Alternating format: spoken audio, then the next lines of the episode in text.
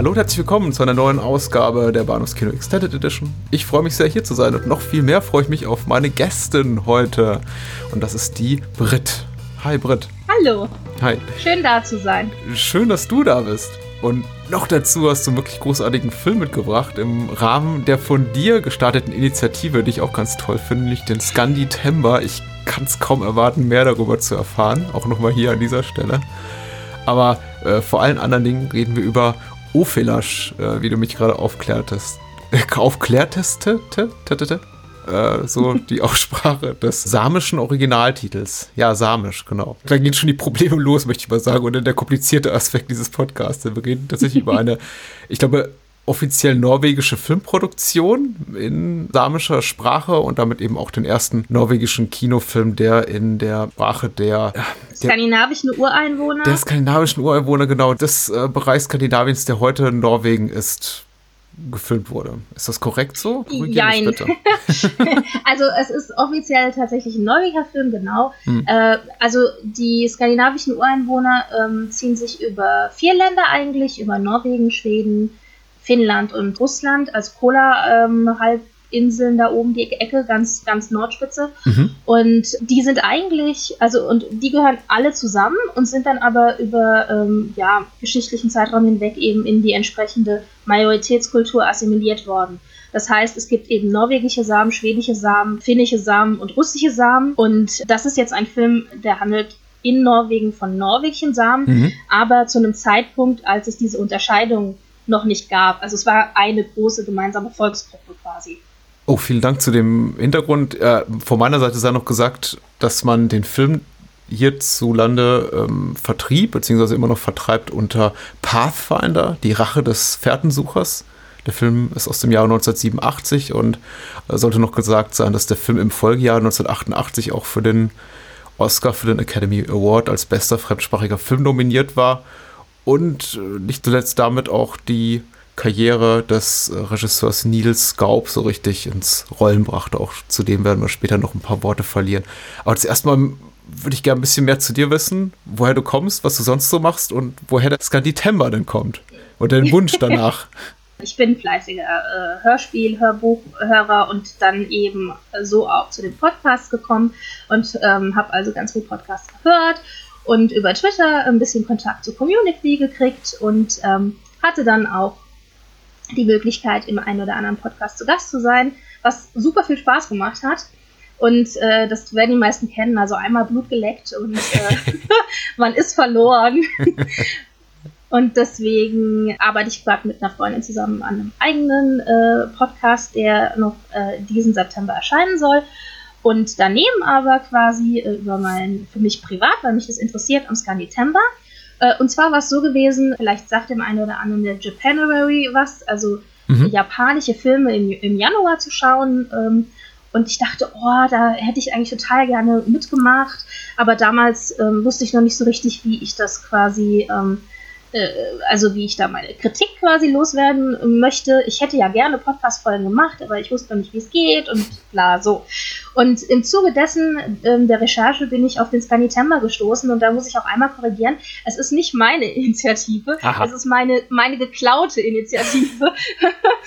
es gibt wohl den Scanitember äh, schon ein bisschen länger ähm, und Ziel des Ganzen ist es im September sich skandinavische Filme, Serien, generell skandinavische Dinge eben ähm, äh, anzuschauen, äh, zu lesen, zu hören und dann äh, darüber zu bloggen oder zu podcasten oder was auch immer, also quasi einen Kommentar loszuwerden. Und ich hatte gesehen, dass es das gibt und ich bin sowieso äh, großer Skandinavien-Freund, habe auch einen schwedischen Hintergrund mit der Familie. Ja, das liegt mir halt alles sehr nah.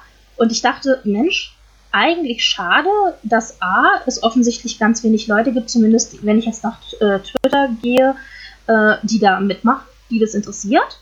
Und B, auch super schade, wenn ich mir so die ganzen Filmpodcasts ähm, anhöre, die es so um mich herum gibt. Ja. Äh, es gibt alles Mögliche zu allen möglichen Genres und zu allen möglichen äh, Sprachen und so weiter. Aber skandinavische Filme kommen, finde ich, verhältnismäßig selten vor. Und dann dachte ich, gut, jetzt nutzen wir den Skanitember und springen mal in die Breche für alle skandinavische Filme. ich finde das sehr lobenswert. Ich bin ja generell sehr, sehr, sehr empfänglich für solche Aktionen, auch wenn ich mich nicht immer aktiv an allen beteilige. Das ist allerdings eher so eine Zeitsache bei mir. Es gibt mittlerweile so viele coole Hashtag-Initiativen in der Blogosphäre und Podcastosphäre, dass es einen zeitweise auch überfordert. Ich muss zum Beispiel auch sagen, ich habe mich beim Japanuary auch ausgeklingt, einfach aus Zeitgründen. Äh, aber ich sehe immer dies und das, also allem voran natürlich der Horror, Horror Oktober, aber ich habe jetzt auch an anderer Stelle schon den Noir Vember entdeckt, letztes Jahr. Äh, einer meiner liebsten Podcasts, äh, The Projection Booth, die auch so ein bisschen abseitiges Kino machen, machen gerade den Checktember was ich auch sehr nice finde. Also reden über tschechische Filme. Ich wollte gerade fragen. Ja. Und das ist, eben, das ist eben auch sehr spannend. Und wenn man das entsprechende Commitment damit bringt, äh, absolut lobenswert. Äh, meine Stimme hat da jeder. Und ich bin froh, dass, äh, wenn wir schon nicht Teil jeder Initiative sein können, dass du zumindest hier bist, um mich hier und die meine Hörerschaft zum, zum Scandi-Temper zu animieren und nächstes Jahr vielleicht eine noch größere Sache draus zu machen. Ja, also fände ich super. Ähm, ich habe für mich so ein bisschen äh, quasi ähm, einen Rahmen gesteckt, was den Scanitember angeht. Ich könnte theoretisch 10 Scanitember machen, wahrscheinlich 50 Scanitember. Ich habe angefangen zu sammeln, was möchte ich gerne sehen, was kenne ich schon, was würde ich gerne vorstellen. Und da ist so viel dabei. Und ähm, dann habe ich für mich dieses Jahr den Rahmen gesteckt zu sagen, ich nehme Filme, bis auf zwei Ausnahmen, die ich selber noch nicht gesehen habe. Mhm. Und ich versuche für jedes Land repräsentativ einen Film zu nehmen. Und ähm, Ofilash ist eben der Film, der für Sapmi läuft, also für das äh, inoffizielle Samenland, also oder für die samische Gruppe an sich. Und ähm, da gibt es äh, natürlich nicht ganz so viel, was, was auch jetzt für mich zugänglich ist. Also es gibt natürlich schon ein bisschen was auch in samischer Sprache, aber ich kann kein Samisch. Mhm. Ich äh, kann rudimentäre Phrasen hier und da, aber das war's. Und ähm, das heißt, da muss ich mich natürlich dann auch darauf verlassen, dass es was ist, wo ich drankomme, ähm, wo es auch eventuell eine Übersetzung oder Untertitel gibt und ähm, was man irgendwie so ein bisschen kennt. Und da ähm, ist die Auswahl dann nicht so riesig. Mhm. Aber ein Film war eben Ofelasch. Im Zuge dessen möchte ich ganz kurz auch noch zwei andere nennen, ähm, die auch relativ bekannt sind. Denn ähm, guckt euch skandinavische Filme an, Leute. Also die sind super. ähm, also über Urfelash werden wir jetzt reden. Das, ähm, wie gesagt, ist schon ein bisschen älter. Dann kam äh, letztes Jahr ein ähm, Film raus, der heißt Sameblut, also Samenblut, wörtlich übersetzt. Ich glaube, auf Deutsch heißt das irgendwie sowas Triviales wie das Mädchen von Samenland oder sowas. Aha. Und ähm, der war auch ganz nett. Der spielt in Schweden hauptsächlich, äh, in den 20ern und 30ern in Schweden und äh, um ein Mädchen, das eben äh, vom Land in die Stadt möchte und samig ist und die ganzen Probleme, die das mit sich bringt. Und dann gibt es noch einen zweiten Film vom gleichen Regisseur, der Rohfelasch gemacht hat, übrigens auch mit dem gleichen Hauptdarsteller.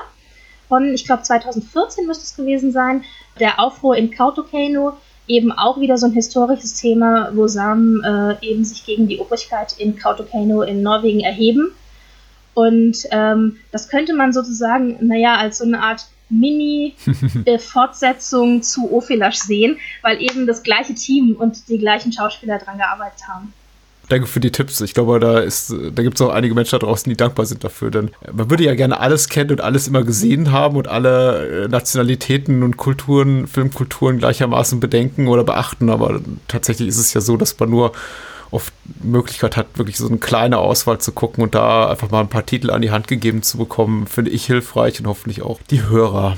Mhm. Ja. Jetzt sagtest du, du hast von allen Filmen, die du dir vorgenommen hast, nur zwei bisher gekannt. Äh, Ophilash ist einer von den beiden. Vielleicht mhm. äh, sagst du mal ein paar kurze Worte zu deiner persönlichen Geschichte damit. Das muss ja schon einen tiefergehenden Grund für dich gehabt haben, dass du gesagt hast, okay, von, von all den, weiß ich nicht, 100 plus Filmen, die ich eben kenne aus dem skandinavischen Bereich, das die zwei sind's oder Ophilash ist der Film, über den ich unter anderem auch sprechen möchte? Also ähm, zum einen, das ist etwas ernüchternd, ist es wirklich so, dass gerade für den Bereich samische Filme es einfach nicht so viel Auswahl gibt. Das muss ich äh, leider zugeben. Hm. Auf der anderen Seite ist das ein Film, der mir generell ähm, sehr, sehr gut in Erinnerung geblieben ist. Also der ist ja auch schon älter. Und ähm, im Zuge des großen Erfolges in Skandinavien kam der dann eben auch nach Deutschland und dann später eben auch ins deutsche Fernsehen. Und irgendwann, ich muss elf oder zwölf gewesen sein, habe ich den wirklich durch zufällig beim Seppen äh, im Fernsehen gesehen. Ich bilde mir eines war ARD, aber es kann auch eines der dritten Programme gewesen sein. Auf jeden Fall ähm, bin ich wirklich hängen geblieben. Der Film war auch noch relativ am Anfang so dass ich auch noch die gesamte Geschichte eben verstanden habe. Und ich bin da hängen geblieben, weil ich sowieso damals schon so ein bisschen begeistert war von äh, skandinavischen Filmen, schwedischen Filmen. Und dann hat mich dieser Film wirklich richtig tief beeindruckt. Ähm, die Geschichte an sich war spannend, ja, aber mir ging es tatsächlich in erster Linie um die Optik. Also diese, diese Landschaften und äh, ja. es spielt halt, es spielt äh, in einem winterigen Norwegen quasi oder in einem winterigen Nordskandinavien. Hm. Das ist Wahnsinn. Also das, das hat mich echt beeindruckt, die Sonnenaufgänge, die Sonnenuntergänge, der Schnee und ähm, ich das hat natürlich auch so einen leichten exotischen Reiz natürlich gehabt. Ich meine, man sagt nicht umsonst, Samen sind die weißen Indianer. Ja, also ich fand das alles sehr, sehr spannend. Ähm, das ist mir irgendwie noch wirklich im Gehirn stecken geblieben, dass mich diese Landschaftsaufnahmen so wahnsinnig beeindruckt haben.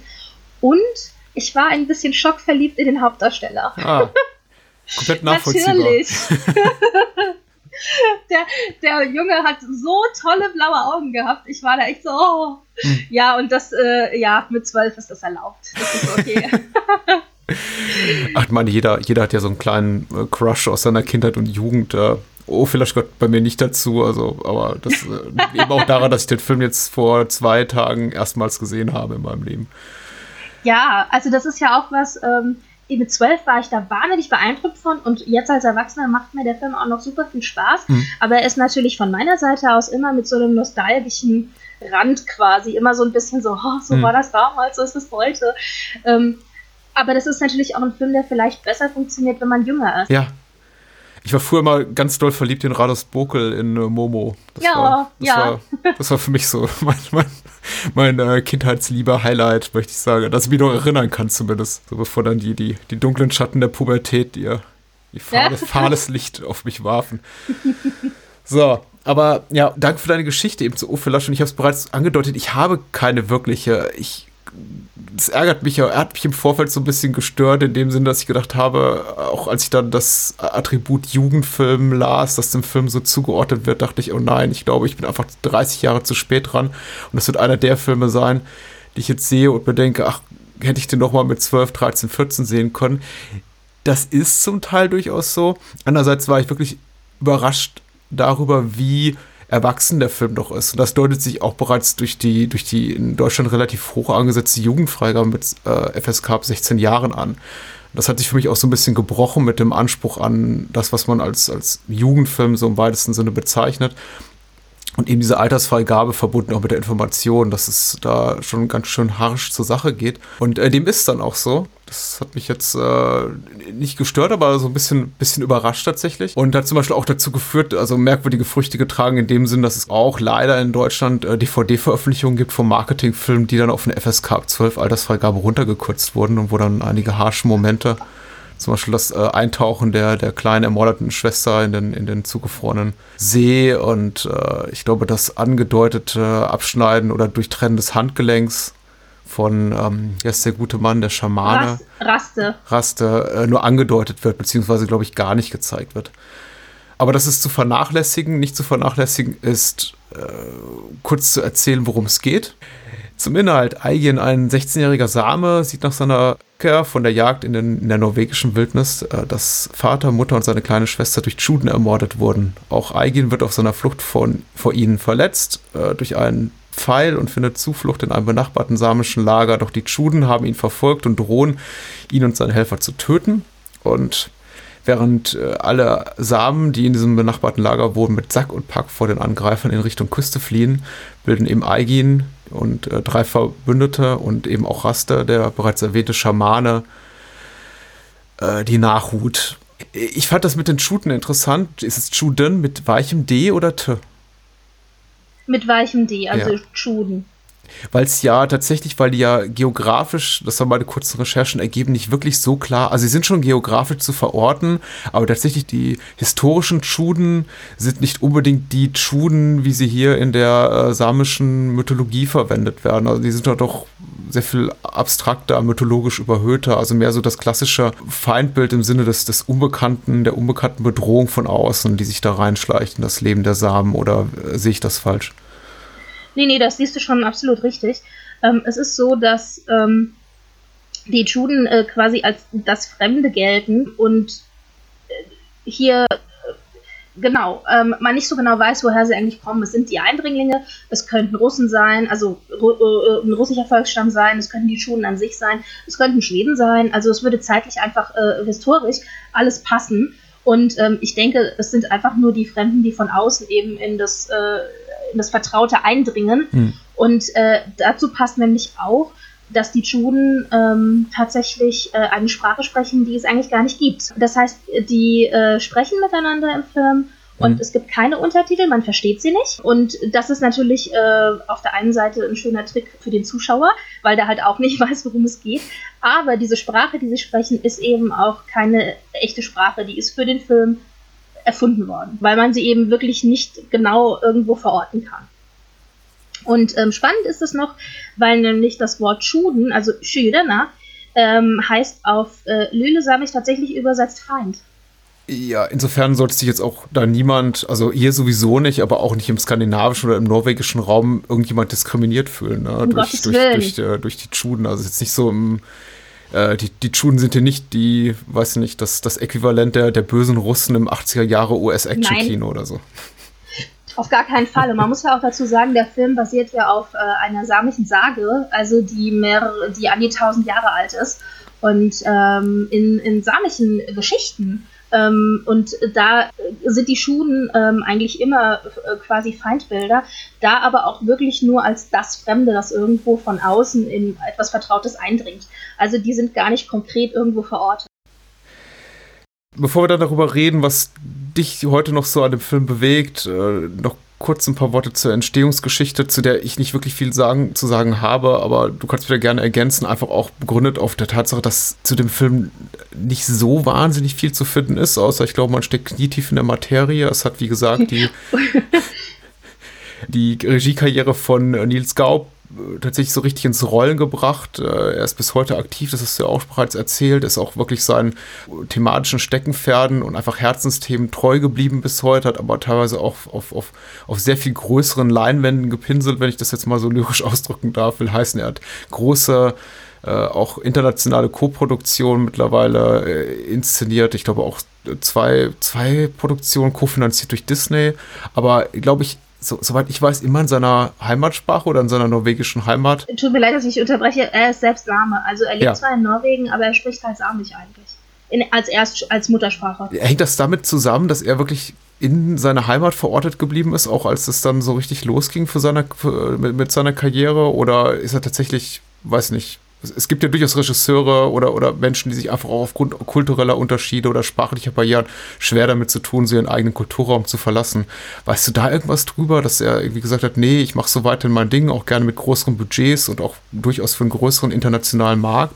aber ich bleibe eben hier und äh, bleibe meinen eigenen Themen treu. Also es war so ein bisschen von beidem. Ähm, er hat natürlich wie viele andere Regisseure äh, auch, die dann schlagartig äh, aus dem Nichts großen Erfolg haben, die entsprechenden Angebote gekriegt und war dann auch eine Zeit lang in Hollywood, mhm. ähm, hat dann aber äh, ähm, Projekte gemacht, die eben nicht erfolgreich waren oder nur so halb erfolgreich und ähm, hat sich dann dazu entschieden, quasi wieder zurückzukommen nach Norwegen, ja. hat aber gleichzeitig natürlich auch immer ähm, dieses Herzen an, diese Herzensangelegenheit samische Kultur gehabt. Und das funktioniert halt nun mal nicht im Ausland. Also nicht wirklich. ähm, das kann funktionieren als Export, in Anführungszeichen.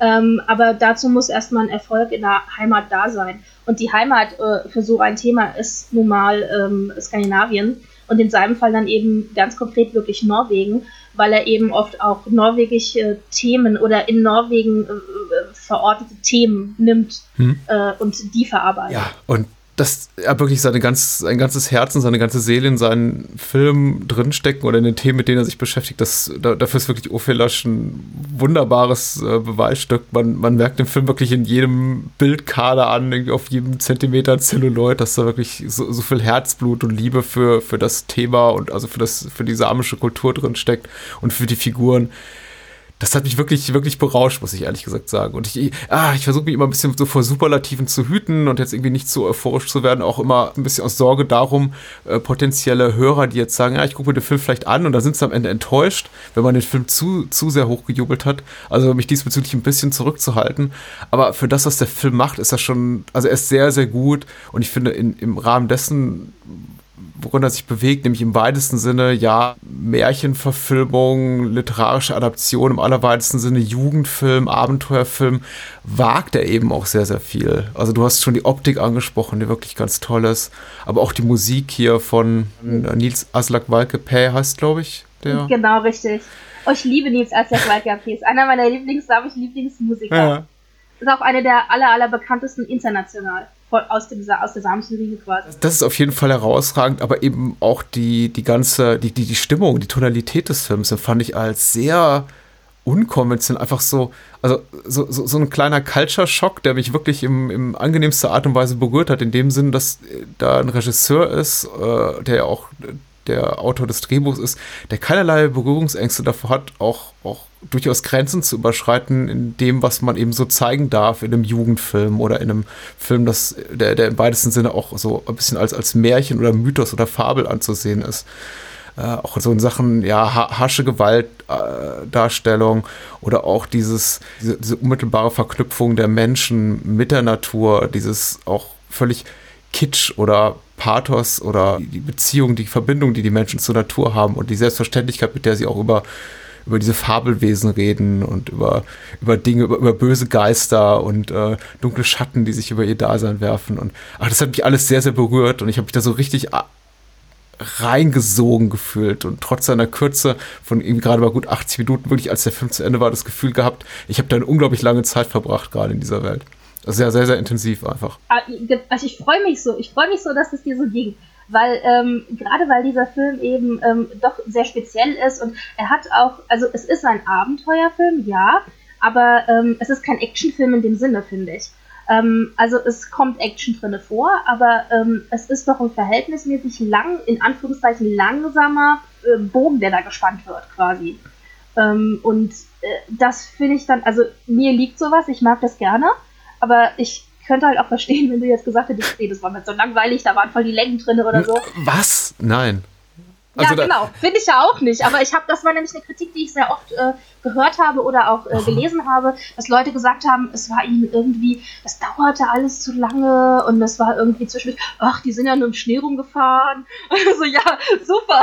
Also mir war es fast, so, mir fast zu viel, ehrlich gesagt. Also ich finde, der Spannungsbogen an sich, der ist relativ langsam, aber äh, die Handlung selber, die ist sehr actiongeladen. Also da ist schon, da passiert schon viel eigentlich. Ja, also deswegen mich freut das, dass es dir gefallen hat. Und mir geht's da, mir geht's da ähnlich. Und ich finde übrigens, ähm, ich finde auch diese Verortung Jugendfilm, das fand ich wirklich überraschend, als ich angefangen habe, ein bisschen zu recherchieren. Ich habe den niemals als Jugendfilm eingestuft. Ähm, vielleicht, weil ich ihn selber gesehen habe, als ich so jung war, ich weiß es nicht. Aber also, weil es so das Thema auch für mich irgendwie so ein Erwachsenenthema auch war. Mhm. Ähm, also in Norwegen haben den damals über 700.000 Leute gesehen, was für Norwegen viel ist. Ja. Und das waren natürlich nicht nur alles Jugendliche. Also das waren, klar, das waren natürlich auch Samen, logisch, aber auch nicht ausschließlich. Also das war quasi ein, Gassenhauer oder wie sagt man, ein, ein Verkaufsschlager in Norwegen an sich und der wurde quer durch alle Bevölkerungsgruppen und alle Altersstufen gesehen. Und ähm, er fällt so ein bisschen in das Genre, also Abenteuerfilm, Jugendfilm. Ich kann das verstehen, wenn man denkt an solche Bücher zum Beispiel oder Geschichten aus den 50er und 60ern, hm. die eben darum gehen, wo man eben äh, auf große äh, äh, Reise geht oder auf oder auf große Expeditionen durch Schnee oder durch Afrika oder sonst irgendwas. Also, ist, dass es so ein bisschen in dieses Genre reinfällt. Das kann ich dann nachvollziehen, woher es kommt. Ja. Aber für mich ist es eigentlich kein klassischer Jugendfilm. Ich finde es grundsätzlich äh, problematisch, das ist auch immer wieder Thema hier im Podcast, dieses äh, Schublade auf, Film rein, Schublade zu. Das ist jetzt ein Jugendfilm, das ist ein Jugendabenteuerfilm. Und äh, der darf nichts anderes sein als eben Jugendabenteuerfilm. Da erwartet man gewisse Subgenre-Normen drin. Es darf nicht zu gewalttätig sein. Am besten müssen ein paar Tiere drin vorkommen. Es muss eine kleine Liebesgeschichte drin sein, was weiß ich. Das alles hat jetzt ähm, Ophilasch nicht oder er hat einiges davon, aber eben nicht vordergründig. Zum Beispiel die Liebesgeschichte ist nur eigentlich ein sehr kleiner Moment, ein durchaus wichtiger Moment in dem Film, aber ist jetzt nichts, was, was die Handlung des Films, die Dramaturgie so sehr, sehr nach vorne treibt. Und ähm, ich möchte es aber nicht komplett abtun im Sinne von, es ist kein Jugendfilm. Äh, denn es kann schon einer sein, also es ist in dem Sinne schon ein Jugendfilm, wenn man es so sehen will, dass der Film natürlich durch die Augen eines jugendlichen Protagonisten betrachtet ist. Also schon, wir schon das wahrnehmen, was er wahrnimmt und auch oft, glaube ich, dass das Rätselhafte, Ambivalente, das so ein bisschen viel Unklare sehen oder eben nicht sehen, also einfach die Welt durch seine aus seiner Perspektive wahrnehmen. Da muss man allerdings auch sagen, es ist nicht, ich glaube, das, was man in, in dem Sinne als Jugendfilm kategorisiert, insofern, dass der Jugendliche hier wirklich so der handelnde Protagonist ist. Also wir haben nicht, wir haben eben nicht so einen Film wie die unendliche Geschichte mit Bastian und Atreyu, die die Handlung vorantreiben bis zum bitteren Ende, sondern Aigin ist ja hier mehr so der Beobachter. Also die, die, der Großteil der Ereignisse, die sich zutragen, bis wirklich auf das Ende, wo er dann ab diese, diese, diese, diesen finalen Sturz der bösen Schuden in, die, in den Abgrund und die darauf folgende Lawine verursacht.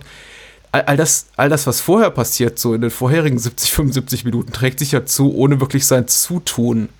Also seine Familie wird umgebracht, dann wird er quasi mitgenommen. Er ist eigentlich immer so ein bisschen der, der auch durch die Handlung gestupst wird und eigentlich immer so dabei ist. Ähm naja, bis zu dem Zeitpunkt, wo er selber quasi sich entschließt, zurückzubleiben und gegen die Schuden anzutreten. Ja. Da kommt ja auch der deutsche Titel her. Also der deutsche Titel ist ja die Rache des Fährtensuchers. Ophelash selber heißt übersetzt, äh, also ähm, im, im Norwegischen heißt es Vey, Wieseren, also ja. der Wegweiser, sprich der, der den Weg weist Deswegen finde ich Fährtensucher auch ganz nett. Aber wieder dieser, dieser, oh, dieser schreckliche deutsche Titel, die Rache des Fährtensuchers. Das ist wieder so ein Titel, da weiß man ganz genau, worauf die halt abzielen. Und ähm, ja, natürlich ist es es, und man kann ihn auch noch nicht mal so einen Riesenvorwurf draus machen, weil es geht tatsächlich um die Rache.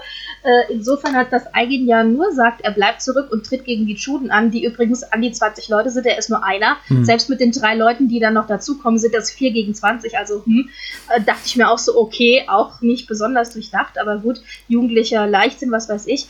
Der macht das ja nur, weil er sich rächen will dafür, dass sie seine Familie getötet haben. Ja. Das sagt er ja auch konkret. Ähm, und ab dem Zeitpunkt ähm, dreht sich das um. Also da wird er dann selber auch aktiv. Ja, ja ich habe nicht die Zeit genommen. Es mag ein bisschen früher gekommen sein, mit Sicherheit. Aber es ist auf jeden Fall, es, es dauert eine, eine, Weile, bis er wirklich die handelnde Figur äh, wird, die so in den Vordergrund tritt und sagt, so, ich bin jetzt ganz klar der Protagonist des Films. Das sagt er natürlich nicht, aber der Film sagt das für ihn. Und äh, bis dahin, also habe ich das Gefühl gehabt, ist er wirklich über, über weite Strecken einfach dabei und das unglückliche Opfer äh, der Umstände und muss eben das muss eben auch teilweise älteren patriarchischen Figuren gehorchen, die sagen, hier, was hast du uns da eingebrockt, jetzt hilfst du uns gefälligst hier auch wieder raus oder stehst uns zumindest zur Seite. Ich versuche ihn irgendwie aus, dem, aus der Schublade rauszukriegen. Ich stelle aber auch fest, also ich habe jetzt für mich beim, Stell, beim, beim Sehen festgestellt, dass er für mich auch irgendwie da reinpasst, als dass er für mich auch schon im weitesten Sinne ein Film ist, den ich, glaube ich, auch erstmal gerne selber als 11, 12, 13, 14-Jährige gesehen hätte, aber auch durchaus mir vorstellen könnte, den Film meinem Sohn, wenn er ein paar Jahre älter ist, zu zeigen. Weil ich glaube schon, es ist schon ein sehr cooler Abenteuerfilm, einfach weil es passiert sehr viel. Du sagst, es ist kein Actionfilm und natürlich ist sehr, sehr viel gute Action darin. Ich bin teilweise überrascht darüber gewesen, wie kompetent die Action auch wirklich inszeniert ist. Das sind jetzt irgendwie nicht die, die großen Momente im Sinne von Explosionen und große Schlachten, aber es gibt, es gibt einen Kampf gegen Bären, es gibt Schießereien mit Pfeil und Bogen, es gibt äh, einen Lawinenabgang, äh, Kämpfe am Abgrund. Also da sind schon, da sind schon tolle Action-Momente drin. Und das Tolle, besonders Tolle finde ich eben an diesen, an diesen Bewegungsmomenten ist, dass die alle sehr, dass man dass man als Zuschauer einen sehr, sehr gut Bezug dazu entwickeln kann, weil es eben auch alles so Sachen sind, die man sich selber vorstellen könnte, im Sinne von, ja, das tut auch richtig weh. Und das zeigt der Film eben auch. Also da, da fliegt keiner aus 20 Meter Höhe irgendwie auf, auf einen harten Untergrund und, und reibt sich einmal übers Knie und sagt, ach egal, ich mach weiter. Du siehst, dass Leute teilweise fallen und die bleiben liegen oder sterben eben auch an relativ kleinen Verletzungen. Das kennt man gar nicht mal so aus dem zeitgenössischen sag ich mal, Action-Kino. Und das fand ich ihr wirklich ganz toll. Also man hat wirklich, ich habe wirklich mitgebibbert um die Figuren und ich hätte es dem Film zugetraut, weil er eben auch sehr, sehr hart ist teilweise, sehr unnachgiebig. Ja, realistisch. Ja, er ist ja. realistisch, er ist unnachgiebig, er ist tatsächlich ähm, er nimmt seine Figuren ernst, er nimmt auch das Leid, was den Figuren widerfährt, ernst, dass ich wirklich mir Sorgen machte um die Figuren. Äh, denn der Film scheut sich auch nicht davor, wirkliche, ich möchte sie nicht nennen Sympathieträger, aber wichtige, ja, eine wichtige Vaterfigur oder Ersatzvaterfigur für äh, Eigen im weitesten Sinne auch so auf halber Strecke des Films umzubringen. Auf sehr unangenehme Art und Weise. Ja, und einfach auch total sinnlos. Ja. Ich finde es auch überraschend, also du hast vollkommen recht, dieses Realistische ist auch das, was mich so gepackt hat. Ähm, ich finde es auch insofern überraschend, weil der Film ist ja tatsächlich von 1987. Also der ist ja schon relativ alt. Er hatte jetzt 30-jähriges Jubiläum 2017. Also das muss man sich mal vorstellen. Der ist 30 Jahre alt. Und dafür ist er wahnsinnig gut gealtert, was natürlich auch damit zusammenhängt, dass, dass es in einer, ähm, ja, in einer, also dass die Landschaft halt äh, hm. nicht zuortbar ist. Also das ist natürlich eine Schneelandschaft, die vor 30 Jahren genauso aussieht wie sie, oder vor 1000 Jahren, der spielt ja vor ungefähr 1000 Jahren. Hm. Zeitlich ist der, ist der Film eingeordnet, ähm, wie, wie heute. Also ich glaube, das hilft dem Ganzen natürlich auch. Hm. Aber ich finde grundsätzlich, äh, das fand ich auch sehr überraschend, dass das eben so gut funktioniert heute. Ja, es, ich meine, dadurch, dass er eben auch in dieser Landschaft spielt, äh, fernab von allem, nicht klar geografisch verortbar. Ich meine, man könnte jetzt genauso gut sagen, wenn die Menschen in einem Film nicht Same sprechen würden, könnte man behaupten, ja, das ist die, das ist, das sind die Schweizer Alpen vor 1000 Jahren. Ich glaube, deswegen ja. hat er auch so eine sehr, sehr schnelle emotionale Bindung, also zumindest für mich schafft er die Möglichkeit, eine emotionale Bindung schnell zu dem Film aufzubauen, denn die Figuren sind zeitlos, die Landschaft ist zeitlos, die Umgebung, die, ähm, die Geschichte an sich ist zeitlos. Es ist auch ein klassischer, so ein klassisches Gut gegen Kampf, Gut gegen Böse Ding. Da gibt es keine großen Schattierungen von Grau, möchte ich mal behaupten. Da gibt es einfach hier die Guten, da die Bösen und da werden eben die Fronten auch ganz klar markiert, schon in den ersten fünf Minuten des Films, was ich übrigens sehr, sehr, auch sehr harsch fand. Von daher, ich, ich kann überhaupt nicht nachvollziehen, wie irgendjemand sagen könnte, der Film ist langsam. Wir, wir lernen schon in den ersten Minuten des Films äh, eine Familie kennen kreuzsympathisch, Mama, Papa, kleine Schwester, alle wunderbar lieb und schließen sie ins Herz, nur um dann zu sehen, wie sie auf grausamste Art und Weise umgebracht werden. Und nicht nur das, dann auch noch unter die, unter die Eisschicht in einen überfrorenen See reingeschmissen werden durch ein Loch im Eis. Also es ist ganz, ganz, ganz schlimm. Aber es sind eben auch so, also nicht, dass das Bilder sind, die ich, mit, zu denen ich einen persönlichen Bezug habe, aber es ist einfach so eine, es spricht so Urängste an auch in mir. Nicht nur dieses dramaturgische Element der Einsamkeit, des Alleingelassenseins, des sich in der, in der Wildnis befindlichen, sondern eben auch das, äh, die, die Angst davor, was einem dort alles ähm, zu, was einem da alles passieren kann. Und ja, dann kommen diese Chuten da rein und es genügt ihnen eben nicht, die Familie umzubringen. Nein, sie müssen es dann irgendwie auch noch auf besonders grausame Art und Weise tun und dann ach, die, die leblosen Körper dann quasi noch nicht mal würdevoll ihnen die Möglichkeit geben, dass irgendjemand sie findet und sie vielleicht begräbt. Nein, die werden dann auch noch versenkt. Also es ist wirklich, wirklich, wirklich schlimm. Und der Film hat mich im Grunde schon so nach diesen ersten fünf Minuten dermaßen emotional aufgeraut oder ja, oder ja richtig blank gescheuert. Also meine Nerven liegen dann schon so blank, dass ich, dass ich die, die nächsten 80 Minuten wirklich knietief drinstecke in dieser Geschichte und wirklich nur noch mitfiebere, dass der Gerechtigkeit, wie auch immer man das bezeichnen will, so Sinne Genüge getan wird bis zum Ende. Ja, mir ging das ähnlich und vor allen Dingen, ähm, ich fand dann aber auch natürlich interessant, die Reaktion der Hauptfigur eigen, ja. dass, äh, weil wir über Realismus gesprochen haben. Also du kannst dann eben nicht aller Hollywood dich hinsetzen und jetzt hier äh, eine Heulorgie starten, weil deine Familie abgemurkst sind, hm. sondern in dem Moment geht es darum, dass du überlebst. Und das heißt, ähm, du kannst dir nicht leisten, jetzt zu trauern, sondern du musst dann in Überlebensmodus schalten und äh, zusehen, dass du irgendwie selber deine Haut rettest. Ähm, das gipfelt ja dann in eben einer Verfolgungsjagd und einer Gefangennahme, aber ähm, genau, also das fand ich zum Beispiel dann auch spannend, weil man doch irgendwie heutzutage irgendwas anderes gewohnt ist. Ähm, und das kam nicht. Mich würde interessieren, wie es dir ging. Ähm, damals wie heute, ich, spiele jetzt mal den Advokat des Teufels und sage, ähm, Pathfinder oder Ophilash ist ja eher so klassisches Jungskino. Das sind fast nur Männer, die handelnden Figuren. Da ist ein jugendlicher Protagonist im, im frühen Teenageralter, ansonsten eben nur alte, bärbeißige Männer auf, den, auf der guten wie auf der bösen Seite. Es gibt eben, es wird mit Pfeil und Bogen geschossen, die Frauen sitzen meistens zu Hause, flechten, weben und saunieren, aber die Männer dürfen dann eben gegen die Feinde kämpfen und auch noch mit dem Bären ringen. Ähm, wie, wie hast du das wahrgenommen? Also wie, wie, wie geht's dir als, ah, tut mir leid, wenn ich dann irgendwie jetzt hier den, den, den Klischee-Opi raushole. Wie, wie geht's dir als, als, als junge Frau damit oder damals als Mädchen damit? Ist da Identifikationspotenzial für dich drin, damals wie heute? Oder spielt das also vielleicht gar keine Rolle? das hat für mich tatsächlich, also ich erinnere mich nicht, dass das für mich eine Rolle gespielt hätte. Und wenn ich mich daran nicht erinnere, dann bedeutet das, dass es für mich wahrscheinlich tatsächlich keine Rolle gespielt ja. hat, weil sonst hätte ich mir das gemerkt. Also ähm, ich fand die ganze Geschichte an sich faszinierend und ich äh, äh, assoziiere, also ich habe dann schon immer so mich selber in der Hauptfigur gesehen auch. Mhm. Ähm, das war für mich gar kein Thema, dass das jetzt ein Junge ist. Und auch diese ähm, sehr hierarchischen, strikten äh, Strukturen, ähm, in der samischen Gesellschaft, wie sie gezeigt werden, waren für mich irgendwie gar nicht, also da habe ich gar nicht so drauf geachtet. Mhm. Also ich glaube, das, was mich tatsächlich abgeholt hat, abgesehen vom optischen, war, dass es ein Abenteuer war.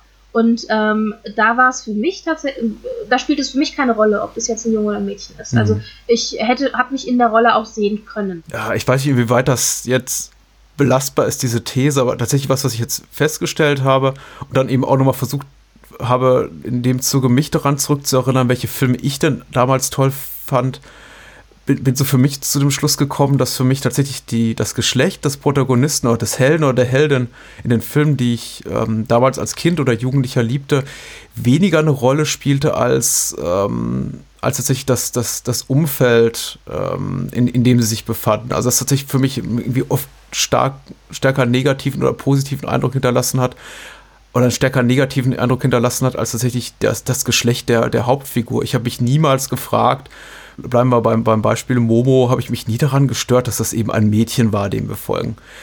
Weil die ist einfach cool. Das ist, eine, das, ist ein, das ist ein cooles Mädchen, die erlebt coole Abenteuer, die ist smarter als alle anderen, die sieht besser aus als alle anderen, die ist äh, witziger als alle anderen und die ist sowieso über allen anderen einen, Kilometer voraus in, in, in, in allem.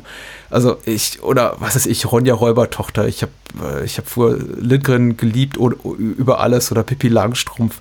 Ähm, ich fand es immer nur dann nicht, nicht so bewusst damals unangenehm, aber heute wird mir das eben als Erwachsener bewusst her, wenn sie in so ein stark patriarchalisch geprägtes Umfeld kommen und dann eben so rauskommt, so ja, aber du zählst nur was, wenn du ein echter Kerl bist und äh, dies und das und jenes. Und das ist hier so, so ein Moment, was in, in Ophelasch gar nicht so vorhanden ist, was zum Beispiel, finde ich, in, in Pippi Langstrumpf so ein bisschen ich immer blöd fand. Und damals konnte ich es nicht so wirklich verorten, was ich daran blöd fand, wenn dann eben der Piratenpapa kommt und seine ganzen Co-Piraten, die eben auch alle Männer sind. Das fand ich irgendwie immer doof. äh, und konnte damals gar nicht so wirklich sagen, warum. Und ich glaube, heute weiß ich es, weil es einfach, weil plötzlich einfach Pippi in der Umgebung ist, die, von der ich denke, so, ja, da passt sie aber nicht rein, weil sie ist die Coole und sie muss irgendwie vorne ran stehen. Und das ist völlig egal, ob sie ein Mädchen oder ein Junge ist. Oder es ist es ist überhaupt nicht egal. Es ist ganz wichtig, dass sie ein Mädchen ist. Aber für mich als Kind ist es egal.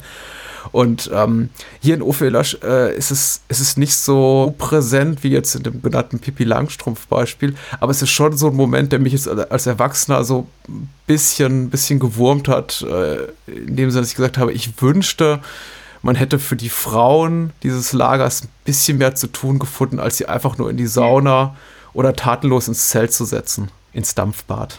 Ja, wobei, ähm, also du, da hast du recht, wobei ich dazu auch sagen muss, ähm, also es ist natürlich ähm, historisch gesehen schon so, ja, dass es eine sehr, sehr äh, strikte Rollenverteilung gegeben hat. Aber es gibt ja diese ähm, eine ältere Samen, ähm, die ich auch nicht richtig zuordnen kann. Ich weiß gar nicht, ob die vielleicht die Ehefrau von dem Häuptling ist mhm, mhm. oder so. Auf jeden Fall, äh, die ja tatsächlich auch immer diejenige ist, ähm, die so ein bisschen die Rolle äh, der, der Weisen in Anführungszeichen übernimmt. Also wenn dann die Kinder kommen, es gibt eine Szene am Anfang, ähm, wo eben ein Bär gejagt wird, wenn dann die Kinder kommen und eben äh, fragen, warum dürfen, können wir den nicht äh, beim richtigen Namen nennen oder warum ja. ist es so und so, dass sie das ist, die das erklärt und eben kein Mann. Ja. Und sie ist es auch, die am Ende des Filmes quasi entscheidet, dass Eigen der neue ähm, Schamane wird.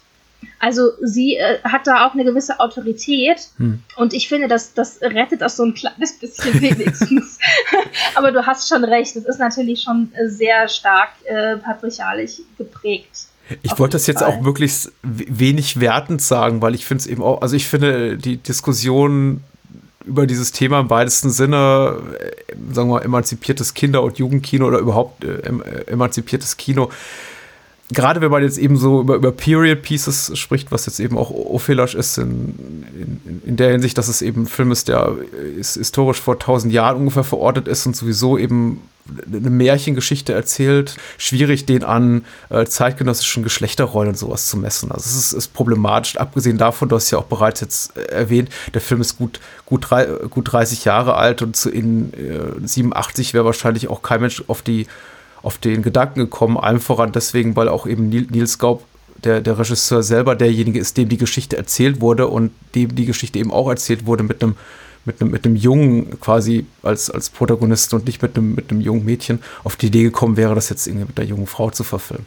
Also, was ich vielmehr damit sagen wollte, ist, ähm, vielleicht ist ein gutes Beispiel dafür, dass so sowas, so eine Geschichte, wenn sie zeitlos ist, wie, wie, wie sie ist und so gut inszeniert ist, wie es äh, Gaub hier äh, kann, tatsächlich sich äh, völlig frei machen kann von diesem von dieser Erwartungshaltung, die wir heute haben an das, was, was Kinder- oder Jugendkino zu sein hat oder nicht, oder auch Erwachsenenkino zu sein hat im, hat im Sinne von, ja, die und die Geschlechter müssen so und so besetzt werden.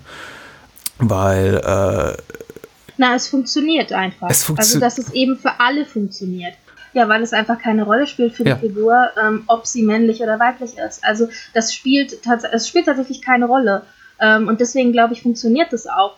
Ähm, was aber natürlich auch funktioniert, und da ist halt natürlich, hier kommen zwei Dinge zusammen, finde ich, die, ähm, also wo ich sagen muss, Nils Gaub hat es wunderbar hinbekommen. Du hast zum einen natürlich die Geschichte und die Geschichte ist eine Sage. Das heißt, wir spielen hier äh, oder wir kriegen hier Archetypen serviert. Hm. Wir kriegen hier eigentlich keine wirklichen Charaktere in dem Sinne serviert. Es gibt manchmal äh, Charaktereigenschaften, die hier und da aufblitzen, aber ich würde sagen, das ist kein klassischer, also kein klassischer individueller Charakter. Du hast eine, eine, eine, eine Abenteuerhauptfigur, die, wie du gesagt hast, ähm, die äh, etwas durchstehen muss. Ähm, du hast äh, den Stamm, du hast das Fremde, das eindringt. Also das sind alles quasi, ähm, das sind äh, ja Tropen, ähm, die ja, die aus einer Sage herauskommen, wo eben Dinge schematisiert sind. Mhm. Und dann hast du Nils Gaub, der es schafft, trotz allem oder, oder gerade deswegen, ähm, diesem, diese, diesem Schema quasi oder diesem, wie sagt man, diesen Schablonen ähm, noch so einen gewissen Schliff zu geben, indem er Dinge einfließen lässt, die dann doch wieder ein bisschen individuell sind, ähm, die das Ganze sehr lyrisch machen. Ob das jetzt die Art ist, wie er das inszeniert, ob das jetzt die Art ist, wie zum Beispiel auch die Musik benutzt wird, ob das die Art ist, ähm, wie äh, Farben funktionieren im Film. Also es sind so verschiedene Dinge, die da zusammenkommen. Aber ich glaube, das Gerüst, dass es eben doch so schablonenhaft in Anführungszeichen ist, das ist das, was dazu führt, dass es für jeden, der es sieht, irgendwie funktioniert und dass jeder auch die Möglichkeit hat, sich da reinzufinden und anzubinden. Hm. Der Film lässt ja auch immer wieder so ein bisschen fantastische, fantastische im Sinne von übernatürliche Elemente einfließen, wenn die wenn eben von den Bären gesprochen wird, äh, ich glaube davor, davor heißt es. Richtig, ja. genau. Also sie sagen, sie jagen davor und davor ist natürlich auch nicht der samische Name für Bär. Ja. aber es ist immer, es ist immer auf so eine komplett abstrakte Art und Weise, in dem Sinne, dass sie eben darüber reden und man dann denkt, oh, was, was kommt da wohl gleich um die Ecke? Das große Böse in Form von was weiß ich, und dann am Ende ist es eben nur in Gänsefüßchen ein, ein, ein ganz normaler Bär, gegen den sie einen Kampf Ja, wobei, hm. wobei der Bär natürlich äh, in der, in der, wie sagt man, in der äh, gefressen und gefressen werden hm. äh, äh Reihenfolge natürlich auch ganz weit oben steht. Ja. Also äh, einen Bären zu erlegen war halt schon was Besonderes. Also ja. erstmal musste man einen Bären überhaupt finden, weil es ist ja auch nicht so selbstverständlich. Und äh, dann musste man ihn auch noch erlegen, also was ja auch schon mal äh, sehr, sehr, ohne selbst groß verletzt oder umgebracht zu werden, also was ja auch schon mal so ein Ding war.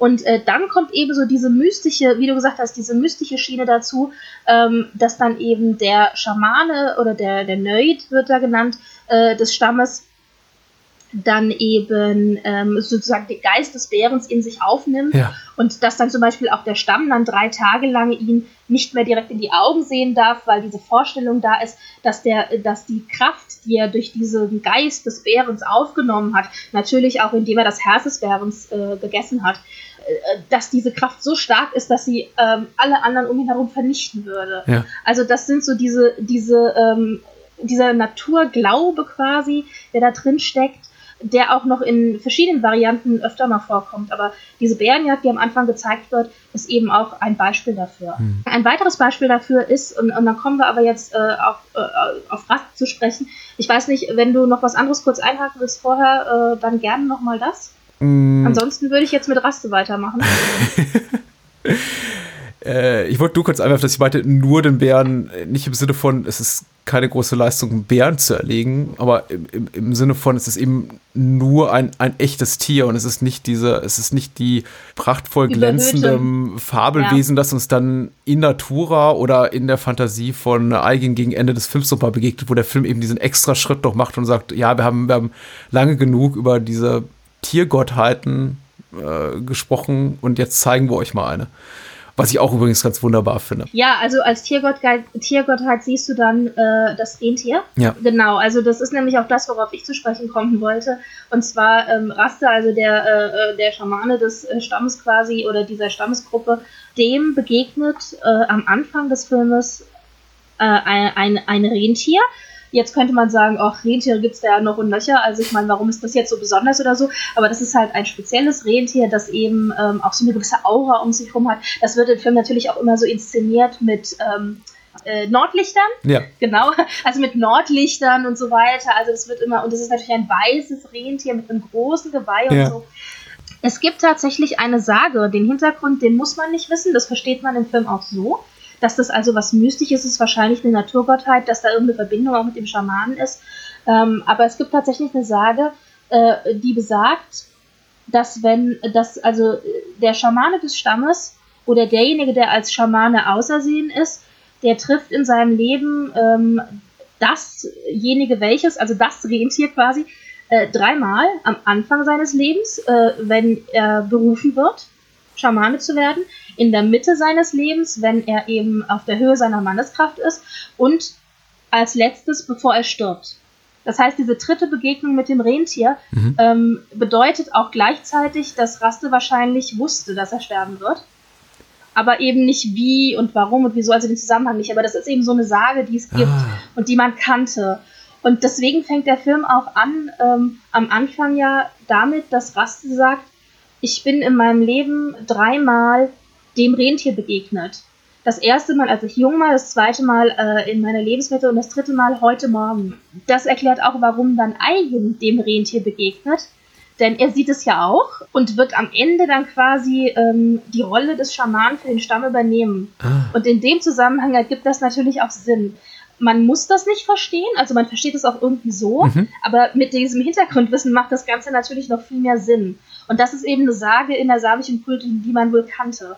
Was übrigens auch, finde ich, sehr für den Film spricht und daran liegt er eben auch, das kann man vielleicht auch schon ein bisschen erkennen, einfach an der relativ kurzen Laufzeit des Films mit seinen gerade mal gut 80 Minuten, was ja so die am, am unteren Ende des Spektrums für äh, Kinospielfilmlänge ist.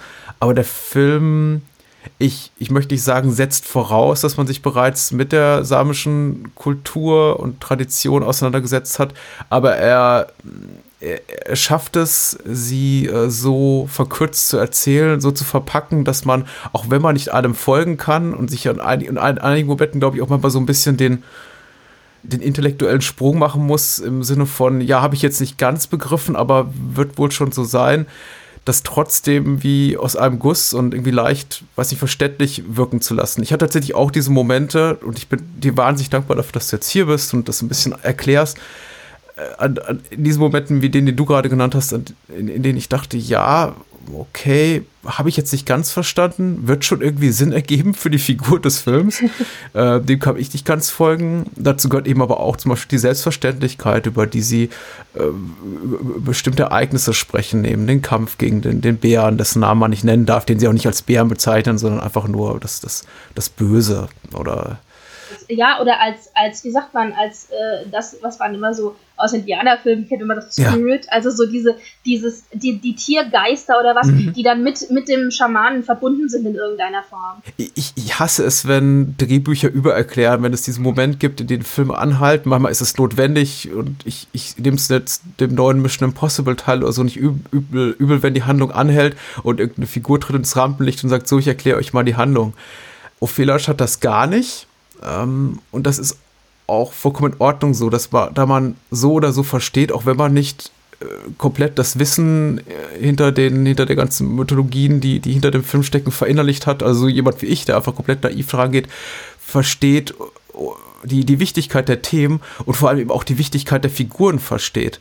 Und mir ist es eben beim, beim Tod von Raste so gegangen, dass obwohl er relativ wenig Präsenz hat, also rein zeitliche Präsenz auf, auf, dem, auf der Leinwand oder jetzt bei mir auf dem Bildschirm, will heißen, er ist nicht eine halbe Stunde im Film zu sehen. Er ist immer so jemand, der dabei ist. Aber man, man merkt eben in jeder Szene, in der er präsent ist, er hat eine Autorität, er hat eine unglaubliche, er hat eine Wichtigkeit, er, er ist schon derjenige, der, der das Ganze als, als, als, als, äh, was ich sagen, Vorgesetzter, als, als Anführer aber eben auch als, als intellektuelle Obrigkeit so antreibt und vorantreibt, die Dramaturgie des Films. Und ähm, ich habe unglaublich gelitten, als er dann starb oder auch auf die Art und Weise, wie er stirbt, äh, spielt er natürlich auch mit rein. Habe ich dann aber auch gefragt, ähm, was wusste ich eigentlich über den? Eigentlich gar nichts. Außer der ist spirituell ganz, ganz wichtig für, ja. für den Stamm.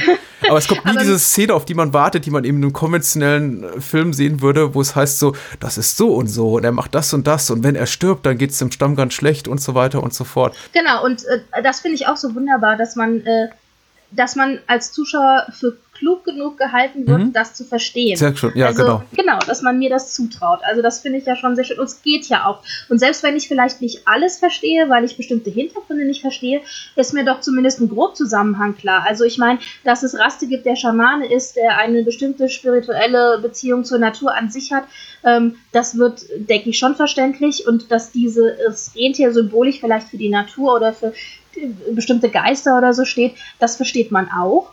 Und ähm, es gibt eine Szene, ähm, die natürlich ein bisschen erklärt, aber ich finde, das hat man hier dann auch so ein bisschen gebraucht. Und zwar, als ähm, dann äh, Eigen eben äh, geflohen ist und dann äh, sich äh, bei dieser samischen Gruppe dann quasi da Schutz sucht. Mhm. Und dann pflegt Eigen, äh, Eigen ihn ja unter anderem eher auch noch gesund. Und dann entschließt sich ja Eigen äh, dazu zu bleiben und Rache zu nehmen und gegen die Schuden zu kämpfen. Und dann kommt ja äh, Raste dazu als quasi Verbündeter mhm. und erklärt ihm, dass die Chuden eigentlich äh, den Kontakt zur Natur und zum großen Kreislauf Natur, ähm, von ja. dem die Samen Teil sind, dass sie den verloren haben, dass sie das nicht mehr verstehen. Und ähm, dass aber die Samen eben Teil dieses Kreislaufs sind und äh, deswegen sie äh, immer gewinnen werden oder die Guten sind oder so sinngemäß. Und das macht er halt durch ein schönes Bild, indem er eben ähm, äh, eigengefragt was er denn sieht vor sich. Äh, und dann sagt er gar nichts. und dann äh, hält er ihm den Mund zu und ähm, er kriegt halt keine Luft mehr und äh, äh er hm. ist kurz vorm Ersticken quasi. Und dann ähm, sagt, Eigen, äh, sagt Raste eben ja, obwohl die Luft nicht da ist äh, und du sie nicht siehst, äh, ist sie lebenswichtig für dich und ist sie eben doch da ja. und ist Teil des großen Ganzen, genauso wie wir Teil des großen Ganzen sind. Und das haben die Schulen vergessen. Und das ist natürlich schon ein bisschen sehr äh, erklärend.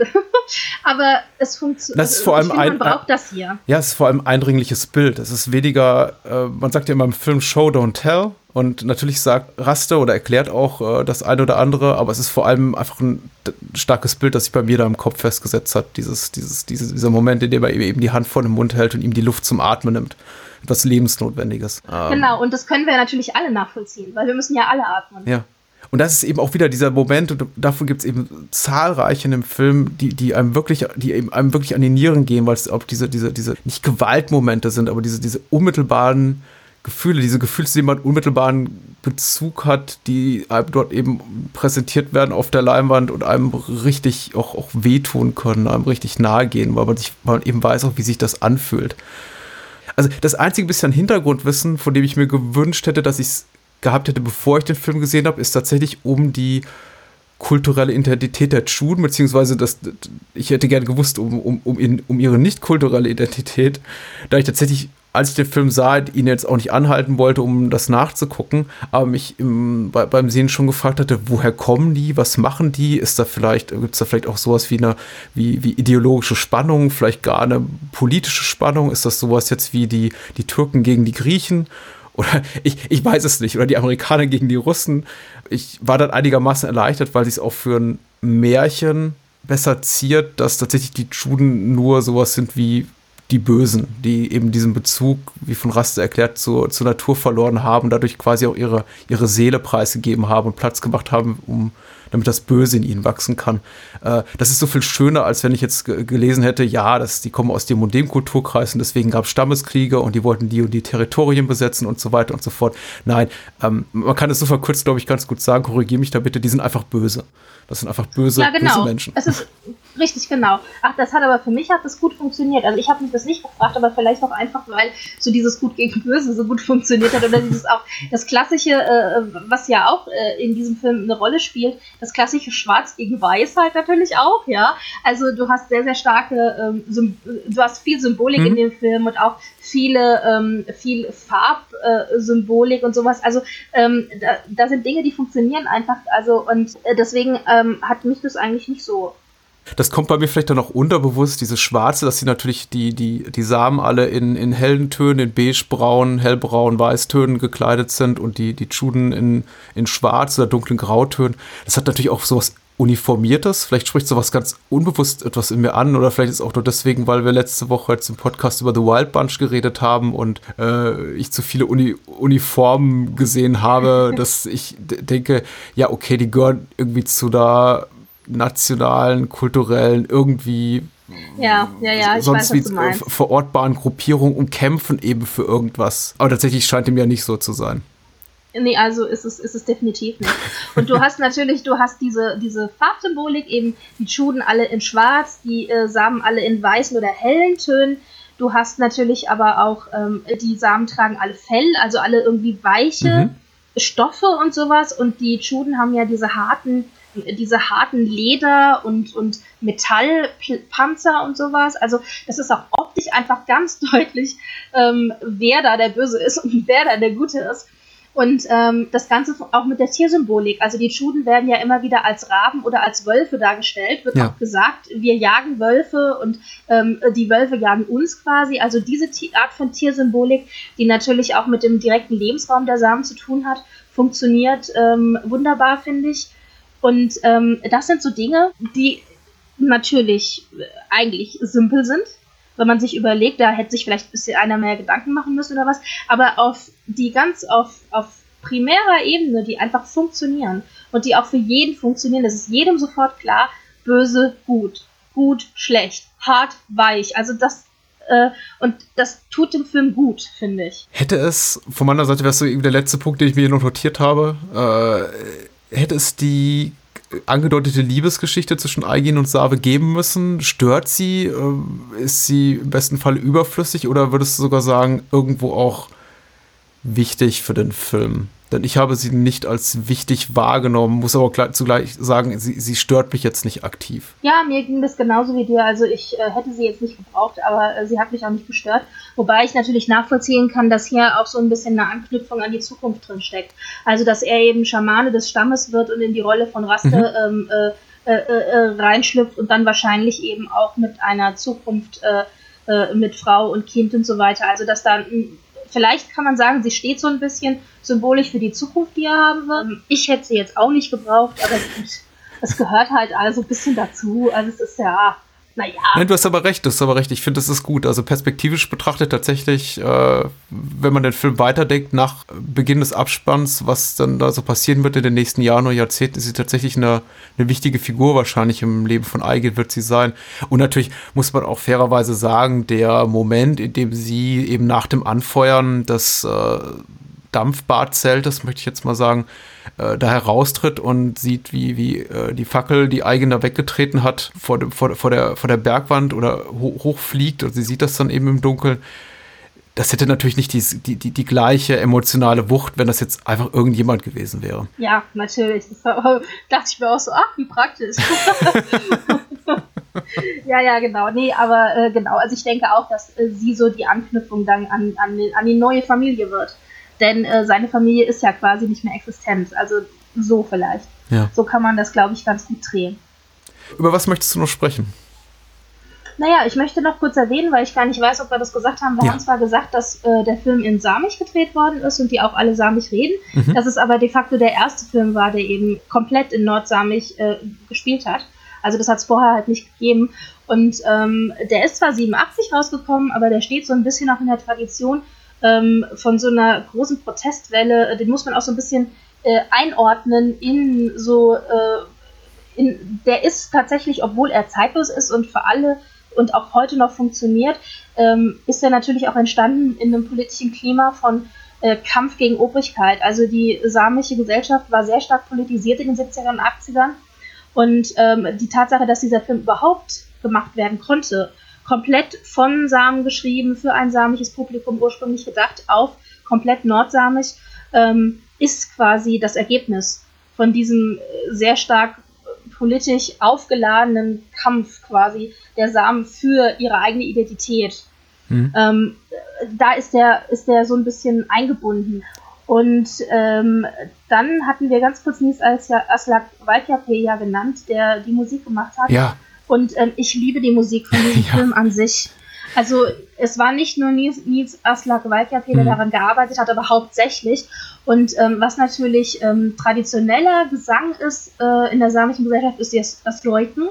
Also ähm, wenn man das gehört hat, ähm, mal, dann äh, weiß man, was das ist. Das ist jetzt schwer zu erklären. Da hat man eben so moderne Joiks. Also ähm, man hat äh, Joiks, die äh, traditionell sind und die er dann genommen hat und so ein bisschen mit moderner Musik äh, verknüpft und vermischt hat. Ähm, damit ist er auch selber sehr, sehr bekannt geworden und international viel getourt und so. Also wenn man ihn kennt, dann kennt man ihn wahrscheinlich daher. Ja. Also das funktioniert auch noch super für diesen Film. Das ist eben so, ich möchte jetzt nicht zu akademisch klingen, aber es ist für mich das, dieser Brückenschlag zwischen dem Fremden und dem Vertrauten, was der Film eben auch mit der Musik unglaublich gut hinkriegt, weil die Musik klingt für mich, ähm, die Geschichte ist eine Vertraute. So oder so ähnlich habe ich das schon in, in anderen Märchen, Fabeln, Mythen auch schon x-fach gehört. Die Figuren mhm. sind mir im weitesten Sinne vertraut, als dass sie natürlich, wie du schon auch gesagt hast, so, so zum großen Teil Archetypen dieses, dieses, dieses Genres der Art von Erzählung abbilden oder darstellen. Aber da sind eben auch so Elemente drin, genau wie, die, wie dieser, diese wunderbare Orchestrierung hier von, wie heißt der? Walke Pay, wie spricht man den aus?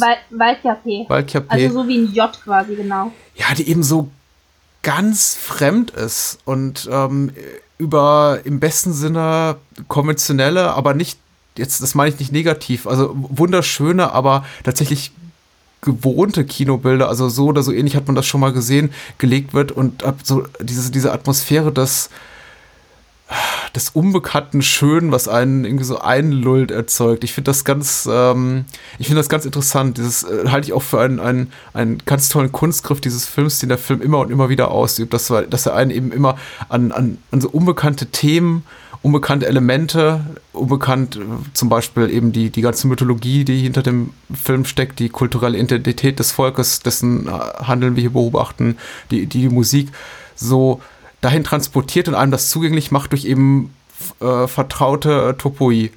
Und das ist, äh, ja, das ist ganz toll. Also für mich war auch tatsächlich auch dieser, dieser erste Wow-Moment, Wow-Moment war tatsächlich auch die, auch die Musik, äh, dass, ich, dass ich erstmals sagte, okay, hier ist was, hier ist was Neues für mich und ähm, ich freue mich drauf und ich lasse mich drauf ein, weil ich glaube, ich kann dem Film vertrauen. Er erzählt die Geschichte, deren Ende ich nicht kenne, aber von dem ich mal mutmaße, dass ich es kenne. So war es dann auch. Ich wusste nicht genau, wie, wie er zu dem Ende kommt, aber es war für mich dann irgendwie im weitesten Sinne erwartbar. Aber dann streut er eben mal so diese Sachen ein, diese, diese, diese Kunstgriffe, diese großartigen Bilder, diese äh, Tag für Nacht äh, äh, Cinematografie und, und diesen tollen, diese tolle Orchestrierung und diese ähm, mythologisch überhöhten Momente, die mir dann immer wieder das, den, den, Mund haben offen stehen lassen, von wegen, aha, hier ist, hier ist was Tolles, was ich noch nicht kenne. Und äh, ich freue mich immer darüber, wenn mich ein Film überrascht. Und äh, ich möchte auch gerne noch sagen, ich war auch wirklich äh, positiv überrascht von den Schauspielern. Ja. Also das sind, ähm, es, es waren, ähm, also die wichtigen Schauspieler waren tatsächlich richtig ausgebildete mhm. Schauspieler, hauptsächlich vom äh, Samischen Theater in Kautokeino, aber ein Großteil waren tatsächlich Laienschauspieler, also beziehungsweise Laien, die eben für diesen Film nur äh, vor die Kamera getreten sind. Mhm. Und äh, das finde ich natürlich dann nochmal so extra spannend. Also zu sehen, ähm, das erklärt vielleicht auch so ein bisschen so teilweise auch dieses sehr realistische Gefühl quasi, Raste ist natürlich Schauspieler und, äh, und Mikkel Gaubt, äh, der, den, der die Hauptrolle gespielt hat. Mein blauäugiger junger Mann. der hat, äh, der hat damit seine großen, äh, seinen großen Durchbruch auch. und äh, ist auch heute noch immer noch am Schauspielern und machen und tun. Hm. Und wen ich auch noch ganz erstaunlich gut fand, und da hat er, glaube ich, auch sogar mehrere Preise für bekommen, äh, war. Der mit der, der Narbe. Ja, wo ich immer nie wusste, wer von den beiden ist denn jetzt eigentlich der Häuptling. Ich, ich spreche es falsch aus, aber die IMDb vor mir sagt, er heißt Helgi Skulason. Genau, richtig. So, genau. Und ähm, der äh, und, und Helgi hat halt wahnsinnig viele Preise für seine Rolle gekriegt. Mm. Was ich umso erstaunlicher finde, weil der macht im ganzen Film kein einziges Mal spricht. also der sagt kein Ton, der macht alles nur über die Mimik. Natürlich manchmal ein bisschen überzogen, aber ja. Aber äh, den fand ich halt auch wirklich. Ich, ich erinnere mich nämlich noch dran, dass ich den nämlich als Kind ziemlich gruselig fand. Ja, absolut. Also der hat mir echt Angst gemacht. Mehr als der eigentliche Häuptling oder Anführer der Chudenai. Hm. Also bei Betrachten des Abspanns fiel, fiel mir auf, dass äh, unglaublich viele Mitwirkende auch vor der Kamera Hä? des Films Scout Alle gleich heißen. Ja. Habe ich immer gefragt, ist das, ist das der, der, der Müller oder der Schmidt, der, äh, der, der Samen, der Nachname Gaub, oder ist tatsächlich der, der, der Regisseur mit den Kinderdarstellern, zum Beispiel von Aigin und Save, irgendwie, weiß nicht, ist er deren Vater oder Onkel?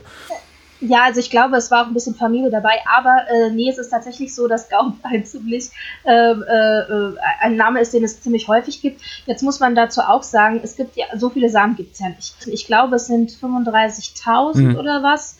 Also äh, in, in Norwegen, vielleicht sind es auch weniger, aber auf jeden Fall, es sind nur ein paar Tausend in Anführungszeichen.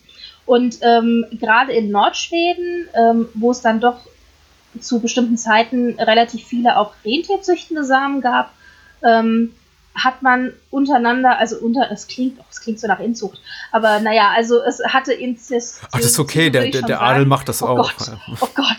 Ja, aber wenn ich das jetzt sage, wahrscheinlich hassen mich jetzt alle, ich, äh, ich muss vorsichtig sein, was ich hier sage.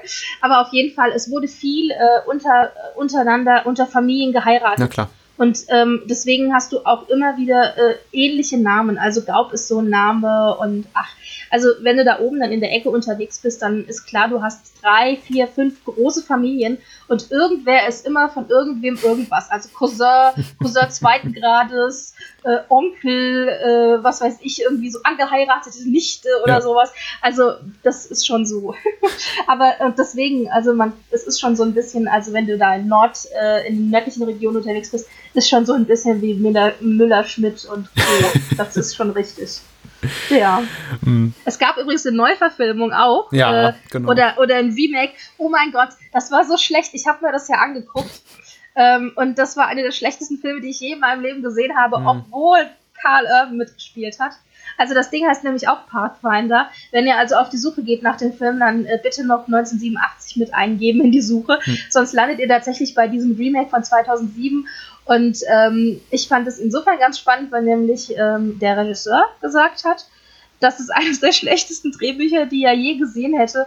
Und dass es ein Film voller Gewalt sei, der keinen Respekt für die ursprüngliche Legende zeige. Also äh, not approved beim Originalregisseur. Das äh, Markus Nispel ist ein deutschstämmiger äh, Regisseur, der überwiegend für Michael Bay Remakes von bereits erfolgreichen Klassikern dreht. Äh, zum Beispiel, bevor er das Remake von Pathfinder drehte, ja, das Remake von Texas Chainsaw Massacre und ich glaube dann irgendwie okay. ein, zwei Jahre später das Remake von Freitag der 13. drehte. Also er macht eigentlich nichts anderes und als äh, Werbespots und Remakes bereits etablierter Filme oder im filmischen Kanon etablierter Werke zu drehen, was nicht, nicht, nicht, nicht für ihn spricht. Ich finde den ehrlich gesagt auch ganz schlimm. Ah, ich glaube, das Remake von Conan der Barbar hat er auch noch gemacht. Also, er, er hat eine sehr ein Habe ich, ich weiß gar nicht, ob ich den jemals gesehen habe. Eingleisige Karriere. Hm. Ja. naja, aber auf jeden Fall, wie gesagt, äh, also den bitte nicht gucken, es sein muss. Ja, das war so, äh, das war so im Großen und Ganzen das, was ich sagen wollte. Also ich freue mich total, dass der Film dich angesprochen hat, dass du da Spaß mit hattest.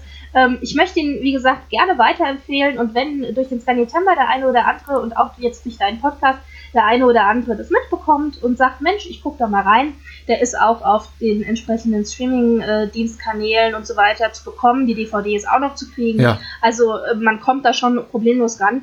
Und äh, um nochmal den, den Bogen zu schlagen zu dem, was wir ganz am Anfang besprachen, von wegen Schublader Jugend, Jugendfilm. Ich er hat eine Altersfreigabe ab 16. Ich würde mal sagen, im, im, im Beisein einer, eines Erziehungsberechtigten würde ich das auch einem Zwölfjährigen zeigen. Er hat ein paar harsche Gewaltmomente. Das raste beinahe das, äh, die Hand, das Handgelenk abge, abgeschnitten, tote Menschen in Eis getaucht und ein, ein Messer aus einem Unterleib gezogen.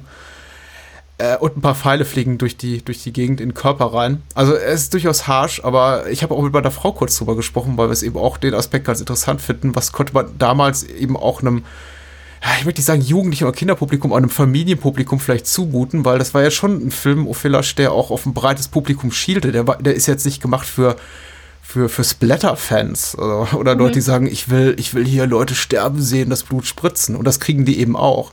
Aber primär würde ich sagen, es ist eine sehr universelle Geschichte, die ein großes, großes Spektrum, glaube ich, an, an möglichem Publikum anspricht.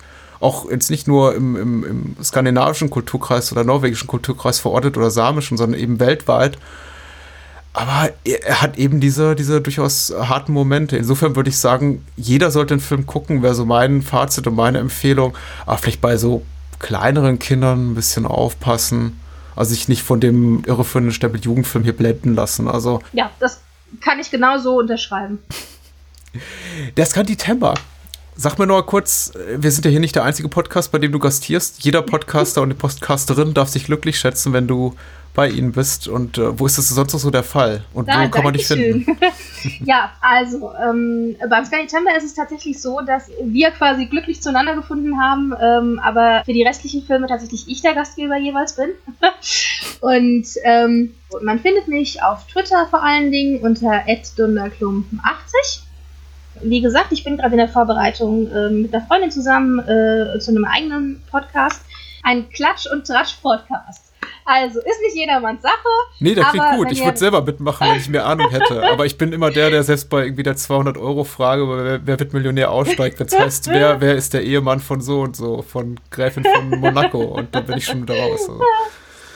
Ja, also wir müssen uns da natürlich auch erst ein bisschen reinfinden. Aber die Nullnummer ist gemacht, die ist geschnitten. Mhm. Ähm, ich sitze jetzt noch an den restlichen äh, Kleinigkeiten und dann wird es definitiv äh, im September erscheinen und zwar unter äh, dem Titel Frankfurter Kranz. Und auf Twitter wäre das unter frankfurterkra1. Ist aber auch auf meiner Twitter-Seite verlinkt, also da kann man sich äh, quasi auch durchklicken, wenn man mag.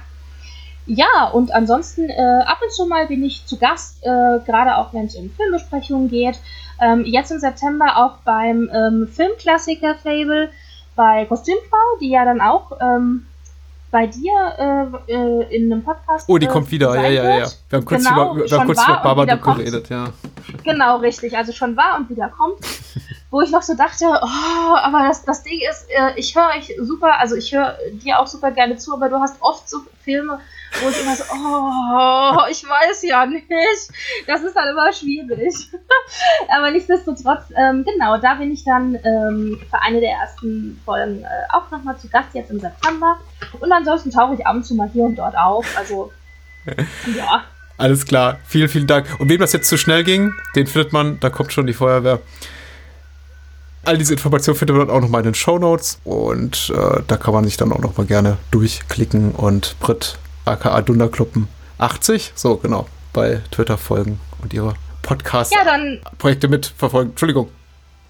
Nee, sorry, ich äh, tendiere dazu, ich, das ist immer ganz schrecklich eigentlich für Podcaster, Leuten ins Wort zu fallen. Ich wollte eigentlich nur sagen, ganz lieben Dank nochmal, äh, dass es geklappt hat. Ja, also, und langgezogene Enden sind ganz, gemacht. ganz schlimm. Wir müssen uns jetzt schnell verabschieden, weil das ist das Schlimmste. Genau. Eigentlich ist alles gesagt, aber wir reden nochmal acht Minuten weiter, weil wir uns so gerne haben. Also, hat wirklich also, Spaß gemacht. Vielen, vielen Dank, dass du da warst. Genau, und dann mach's gut. Bis zum nächsten Mal. Ciao.